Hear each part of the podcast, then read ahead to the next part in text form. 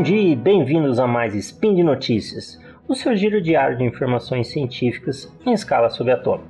Meu nome é Augusto Sérgio Rodrigues e hoje, dia 19 Aurora, Aurora do calendário Decatra e dia 20 de janeiro do calendário Gregoriano, mais dicas com o Manual do Solteiro Químico, parte 30 já.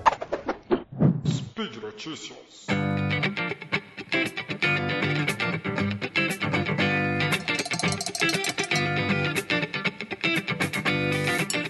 Vamos para as nossas dicas, truques aí para o seu dia a dia, com muita ciência também.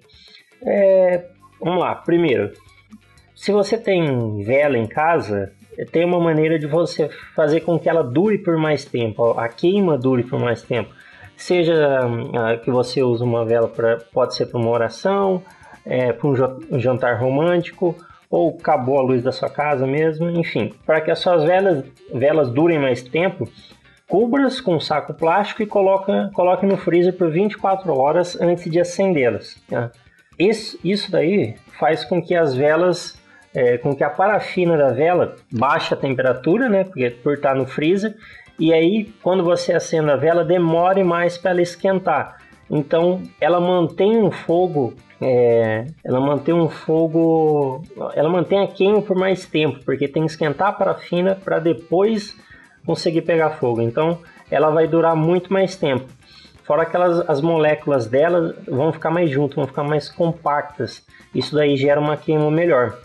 É, uma rápida história das velas, é, a gente tem, a gente encontrou é, pinturas em, encontradas em cavernas, né? estima que foram feitas cerca de 50 mil anos antes de Cristo. E naquela altura, provavelmente a, a luz ela era fornecida por recipientes com gordura animal no estado líquido, nos quais se usavam fibras de plantas que funcionavam como pavio. Então, já na época da na pré-história, já tinha uma protovela, vamos chamar assim. Ao longo do tempo, elas foram melhorando. Na, no Egito Antigo e na Grécia, elas começaram a receber o formato de bastão, sendo, é, sendo juncos besuntados com sebo. Mas a vela como a gente conhece hoje mesmo, feita de parafina, ela veio só a partir mais ou menos ali de 1811 até 1825, 1811, viu que retirando a glicerina do sebo, criando a estearina mais dura, ela, mais, ela ficava mais lenta e para arder dava uma luz mais brilhante.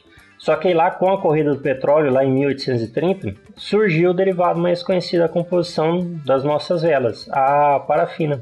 Depois, em 1854, ela foi combinada com a estearina e assim conjugados os elementos base para a produção das velas como a gente conhece hoje. Então, a vela já tem uma longa história na humanidade, só que como a gente conhece ela hoje foi a partir de 1854.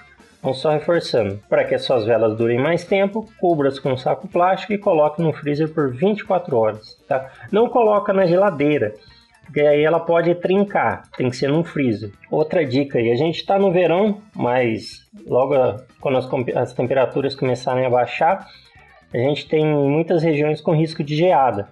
E geada no, nos vidros do carro, ela interfere bastante. Quando você deixa o carro pousado um dia para o outro, ele acorda cheio de, de geada.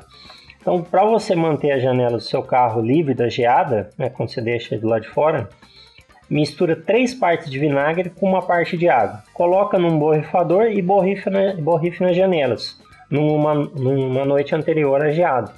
Isso vai fazer com que no outro dia as janelas estejam livres de geada.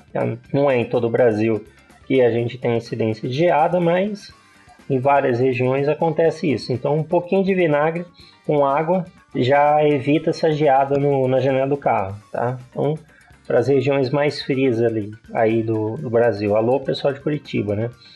Então, como é que isso funciona?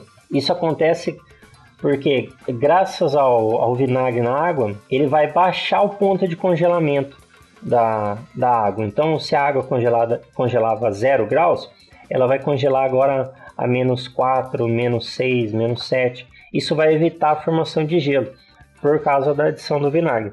O ponto de congelamento do vinagre é mais baixo que o ponto de congelamento da água, tá? Então, para manter a sua janela, na janela do seu carro livre de geada, uma mistura de três partes de vinagre com uma parte de água. Porrifa em cima da janela. No outro dia tá limpinho, sem geada nenhuma. O próximo aqui é para você reutilizar as sobras de sabonete que você vem guardando. Então, eu tenho bastante sabonete guardado desse tipo, é o que eu, que eu vou fazer com essa dica aqui. É o que eu pretendo fazer agora. Então, para você reutilizar essa sobra de sabonete, coloque-as numa garrafa, acrescenta um pouco de água quente e glicerina. Pronto, agora você tem um sabonete líquido. O, o sabonete a gente já explicou em castes passados, aí, em spin passados, já. Basicamente, ele é gordura, óleo e parrilha, que é carbonato de sódio, ou hidróxido de potássio ou sódio, tá? Mais a essência. Basicamente é isso. Já a glicerina, ela é, esse é o nome comercial, né? geralmente com pureza mais de 95%. Ela é o glicerol, que nada mais é que um composto orgânico líquido, né? incolor, viscoso e com sabor adocicado também. Para que, que serve a glicerina? a glicerina? Ela possui propriedades homolientes, lubrificantes, umectantes, hidratantes e higroscópicas. Elas contribuem para a absorção da água na pele e nos cabelos, promovendo hidratação e maciez. Então é para isso que você vai colocar a glicerina no seu conjunto de restos de sabonete da sua casa. Então uma ótima dica, se você não quer derreter aqueles, aquele monte de, de sabonete, fazer uma melecança toda, para só, em, só então você conseguir fazer um novo sabonete, transforma ele no sabonete líquido com água quente e glicerina. Próxima dica aí para quem tem aquário, os aquaristas de plantão. Se você tem um aquário, quando for lavar ele, reutiliza a água para regar as plantas da casa. Essa água é cheia de nutrientes, além de ser um ótimo fertilizante.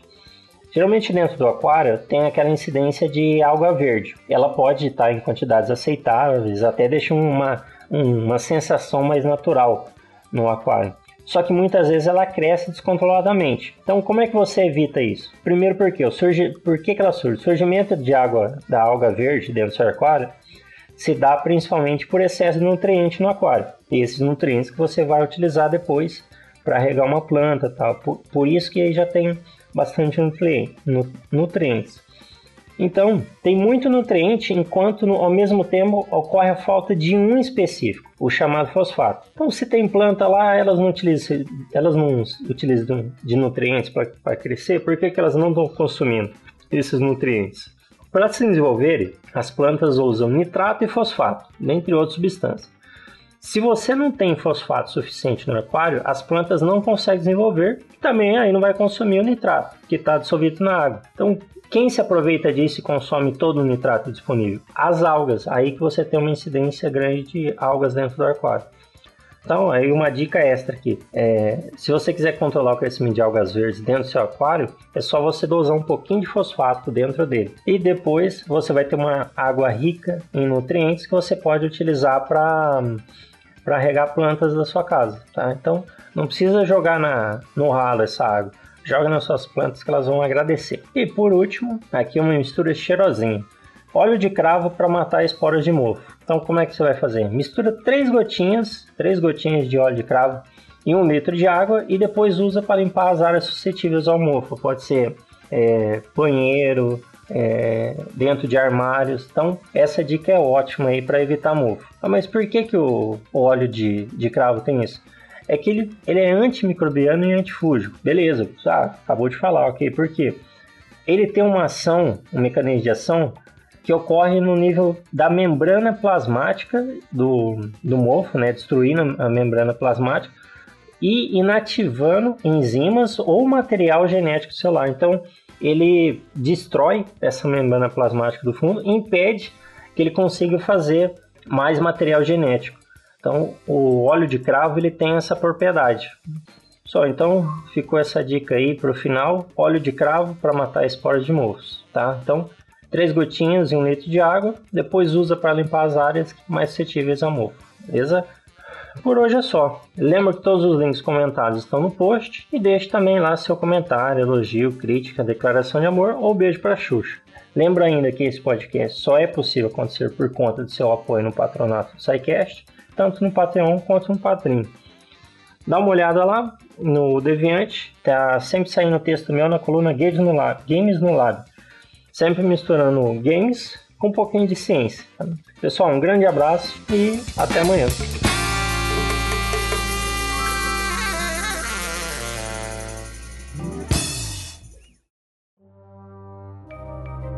Este programa foi produzido por Mentes Deviantes.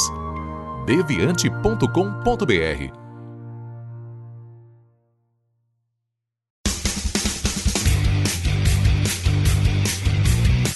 Cortes, edição de podcast.